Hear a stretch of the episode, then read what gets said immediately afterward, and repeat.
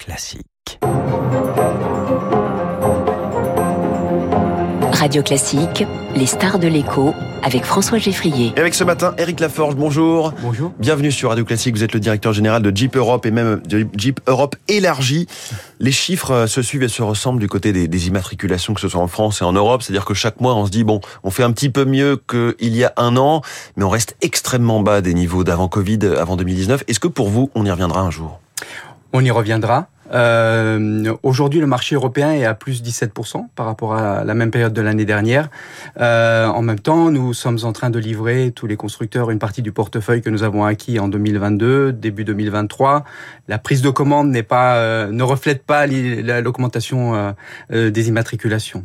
Mais qu'est-ce qui, qu'est-ce qui fait qu'on est encore très loin du compte? En gros, selon les, les constructeurs, les pays, on est autour de quoi 30% de, de moins que 2019 Alors, il y a d'un côté euh, une incertitude. Euh, la situation économique fait que euh, beaucoup de ménages ont différé euh, euh, leurs achats. Donc un vrai problème de demande, hein, déjà. Il y a, il y a un problème de demande. Euh, mais qui, euh, passé euh, cette cette vague de euh, la crise économique, va va repartir. Et puis il y a aussi la transition euh, vers l'électrique qui va euh, dynamiser la demande dans les prochaines années. Ça c'est. Et pour l'instant, on est dans un entre-deux qui fait qu'il y a de l'attentisme. Il y a de l'attentisme. Il y a certains clients qui sont encore indécis quant au type d'énergie achetée, thermique, hybride ou, ou full électrique. Hum. Et les difficultés industrielles, l'approvisionnement en semi-conducteurs ou autres, ça c'est vraiment derrière vous c'est euh, en grande partie derrière nous. En tout cas, euh, pour beaucoup euh, sur les, la partie composants électroniques, nous souffrons encore quelques euh, manques sur euh, des composants, on va dire plus plus traditionnels comme du plastique par exemple. Ouais. Est-ce que la politique de la France vis-à-vis du secteur automobile vous semble bonne et bien calibrée? Je parle à la fois au niveau des subventions euh, à la voiture électrique, mais aussi à tout ce qui se passe dans le, le côté réindustrialisation et donc les, les, usines de voitures et de batteries en France. Alors, la politique du gouvernement, du gouvernement qui euh, tend à, à, soutenir la demande sur les véhicules euh, décarbonés euh, est, est juste.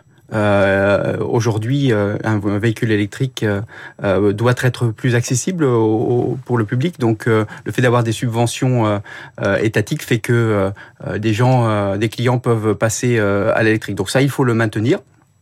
Est-ce qu'il faut l'élargir? Parce qu'aujourd'hui, c'est 5 000 euros pour l'achat d'une voiture électrique, 7 000 euros sous condition de ressources. Certains disent qu'il faudrait aller plus loin dans les deux sens, c'est-à-dire baisser, voire supprimer le bonus écologique pour les classes les plus aisées, et en revanche augmenter le bonus écologique, le porter à 8 000, 9 000 euros pour euh, les moins favorisés. Non, je pense pas que euh, il faille euh, l'augmenter davantage sur les, les, les, voitures les plus, euh, les segments les plus petits, euh, parce qu'après ça mettra aussi à risque la valeur résiduelle des véhicules qui sont déjà sur le marché. Hein si vous subventionnez euh, énormément euh, les petites voitures, le, le, les véhicules d'occasion vont se retrouver dépositionnés et donc euh, vous aurez aussi des clients insatisfaits. Donc il faut le faire peut-être plus en douceur. Quoi. Plus en douceur, absolument. Mais pour autant, il y a un problème d'accessibilité de la voiture électrique aux classes moyennes. Pour... À, à, à moyen long terme à moyen long terme, il est évident que le prix des, des voitures euh, électriques sera supérieur aux, aux voitures thermiques, mmh. même si euh, sur le très long terme, on, on, arrivera à un nivellement, mais ça prendra du temps encore. Et le leasing électrique à 100 euros par mois, on attend la mi-juillet, donc dans, dans, les jours qui viennent, les propositions, les précisions de, de l'exécutif en la matière. J'imagine que ça ne concernera pas Jeep, mais comment est-ce que vous regardez ce, ce, cette offre qui va arriver? Alors ça ne concernera pas Jeep, nous avons un positionnement qui est différent, nous avons euh, notre entrée de gamme est ouais. sur ce qu'on appelle le segment B. Donc, euh, Mais est-ce que c'est une offre qui vous semble possible, crédible et, et, au bon niveau, 100 euros par mois? Alors, c'est possible. Ouais. Euh, et euh, le groupe Stellantis aura une réponse sur ce sur ce marché-là et en particulier avec euh, la marque Citroën. Alors Jeep s'est lancé à fond dans l'électrique, euh, un tournant logique au vu des contraintes évidemment qui arrivent en 2035. Sauf que Jeep, l'électrique, voilà, on, on, se dit il y, a, il y, a, une vraie révolution culturelle et d'identité pour la marque ah, que vous êtes en train d'opérer. Jeep, c'est une marque qui existe depuis 1942, euh, une marque euh, qui a une image de, de, de, de véhicule euh, américain. Euh, c'est la liberté, c'est euh, la passion, c'est l'authenticité. Mais c'est aussi vroom vroom, voilà, en quelque sorte. Ça, exactement, c'est aussi vroom vroom. mais nous avons commencé notre évolution électrique depuis l'année dernière, 2022. Dans beaucoup de pays en Europe, nous avons arrêté le thermique. nous, nous commençons au moins avec des plug-in hybrides. et puis en 2000 35, nous, en 2025, pardon, nous aurons un modèle complètement électrique dans chacune de, euh, de nos gammes. Et en 2030, nous aurons fait notre évolution complètement puisque nous serons à 100% d'électrique. Comment est-ce que ce, ce tournant est vécu en interne? Parce que je le disais, c'est culturel aussi. Hein. Quand on travaille chez Jeep depuis 10 ou 30 ans, je me dis que... Alors, au début, il y a eu... Euh, pas mal de points d'interrogation. Et puis, euh, à partir du moment où l'électrique euh, n'entame pas la, ce qu'on appelle la capability de Jeep, une Jeep 4x4, euh, c'est la plus, c'est la voiture qui est la, la, la, plus de capacité off-road. Et en fait, avec faut un que ce soit robuste, voilà, il faut que ça reste faut hors, des, hors des routes, hein, off-road. Bon. La capacité de franchissement ouais. soit la meilleure de la catégorie. Ouais. Et avec un plug-in hybrid en quatre roues motrices, on reste les meilleurs dans la catégorie. Donc la Jeep Avenger électrique est voiture de l'année 2023, ce qui est là aussi un, un un joli, un joli coup pour une Jeep électrique. Avec ce coup d'essai réussi, l'idée c'est qu'on ne se sente plus coupable aussi de, de, conduire une Jeep. Alors, si on se sentait coupable, en tout cas ces dernières années, avec la montée en, en puissance de, de la préoccupation écologique. Alors la Jeep Avenger, euh, D'ailleurs, elle aura sa déclinaison 4x4 euh, l'année prochaine. J'ai toujours l'habitude de dire qu'une Jeep, c'est une voiture qui est faite euh, pour circuler hors de la ville, mais maintenant qui peut entrer en ville grâce à la Avenger. Mais elle a le droit. Elle a le droit. Elle et, et nos clients sont complètement décomplexés par rapport à ça. Cette électrification de la gamme, elle a quel impact industriel? Puisqu'on dit qu'il faut généralement moins de main d'œuvre désormais pour produire des, des voitures électriques que, que, des voitures thermiques. Alors aujourd'hui, comment vous gérez cette transition En fait, euh, toujours plus de composants euh, qui euh, équipent nos voitures électriques viennent d'Europe. Euh, prenez le cas de la Avenger, le moteur électrique est fabriqué à Trémery, en France. La voiture est assemblée après euh, en Pologne, à Tiki. Euh, donc voilà, la, la, la, la donc il y a une part des Jeeps qui est made in France. Oui, tout à fait. Le moteur, euh, le moteur électrique. Et, et, justement, cette, euh, cette autre euh, priorité de la France sur l'électrique et sur, le, sur la réindustrialisation, Emmanuel Macron veut 2 millions de voitures électriques produites en France en 2030. Est-ce que vous pensez que ce sera le cas? Ça a pas mal euh, ferraillé. Il y a un petit bras de fer médiatique entre Bruno Le Maire et votre patron, ou le patron de votre patron, euh, Carlos Tavares, ces derniers jours, sur le fait de produire ou non, en l'occurrence c'était une 208, mais en France.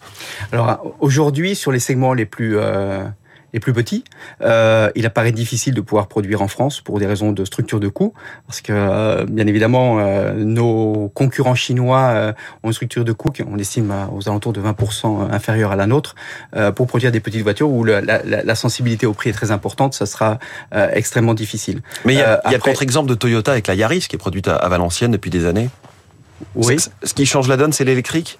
Ce qui change la donne, c'est l'électrique, c'est la fourniture de composants qui sont extrêmement onéreux, comme les, comme les batteries. Mais nous, en Europe, de toute façon, nous irons sur la voie de l'électrification et la production locale sur les segments moyens et supérieurs, mmh. ça c'est indéniable. Alors vous qui avez une vision, je le disais, d'Europe élargie, Eric Laforge, est-ce que la Chine, avec les marques BYD, MG, Airways, est en train de jouer les rouleaux compresseurs de l'électrique? Euh, alors, ce sont des concurrents à vraiment à, à prendre très au sérieux parce qu'ils euh, produisent des voitures avec un, euh, un, positionnement extrêmement agressif et une qualité, une technologie de très bon niveau. Ça semble à la tout... fois relativement haut de gamme, en tout cas de très bonne facture, et à la fois très très très bon marché, quoi ça, c'est de très bons marchés, mais euh, là où nous devons de faire la différence, c'est aussi avec nos réseaux de distribution, parce que euh, aujourd'hui, quand un client achète euh, certaines de ces marques, euh, il est après, il reste un petit peu seul dans la nature. Nous, nous pouvons nous asseoir sur un, réseau capillaire de bonne qualité, qui connaît les clients, qui est mmh. capable de les servir en après-vente, euh, et donc nous devons aussi travailler. C'est un, un, point de force de, ouais. de, nos, de nos marques. Et Jeep a arrêté de produire en Chine. C'est un, un, un coup dur. C'est un non, choix C'est un choix. Euh, Jeep est un importateur euh, en Jeep en Chine. Et est-ce qu'on a raison de faire du protectionnisme avec le bonus écologique en France qui serait réservé de fait à des voitures qui ne sont pas fabriquées en Chine? Euh, On devrait faire un peu plus de protectionnisme euh, par rapport aux voitures qui sont faites en Chine. Ensuite, le marché européen est un marché euh, ouvert. C'est très bien comme ça. Euh, Donc voilà. du pragmatisme. Quoi. Exactement. Éric Laforge, directeur de Jeep Europe, merci beaucoup. Merci Notre beaucoup. star de l'écho ce matin.